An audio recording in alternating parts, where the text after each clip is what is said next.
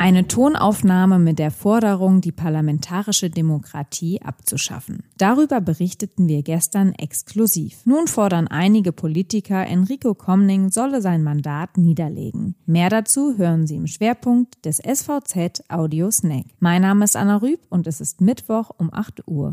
Zunächst die regionalen Nachrichten im Überblick. Das Landesamt für Gesundheit und Soziales in Rostock hat erstmals nach fünf Tagen wieder einen Fall einer Corona-Neuinfektion in Mecklenburg-Vorpommern gemeldet. Damit habe sich die Zahl der landesweit registrierten Infektionsfälle auf 759 erhöht. 708 von ihnen gelten ohne Berücksichtigung der Dunkelziffer als genesen. Der weitere Corona-Fall sei im Landkreis Mecklenburgische Seenplatte festgestellt worden.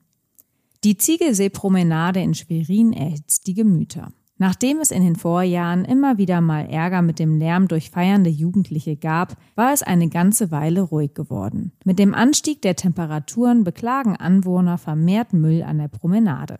Die Anwohner fordern, dass Besucher ihren Müll mitnehmen und die Stadt für mehr Reinigung sorgt.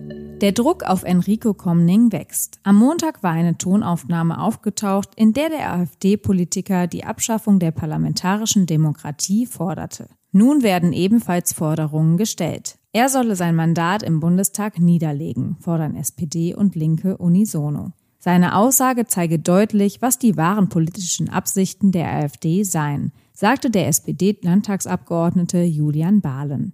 Der innenpolitische Sprecher der Linksfraktion im Landtag, Peter Ritter, ergänzte, der bürgerliche Anstrich der AfD sei längst verblasst. Und was sagt Komning selber? Am Dienstag bestätigte er, dass das Zitat von ihm stamme. Es rücke ihn aber in ein falsches Licht. Weitere Nachrichten und Hintergründe finden Sie auf svz.de-audiosnack.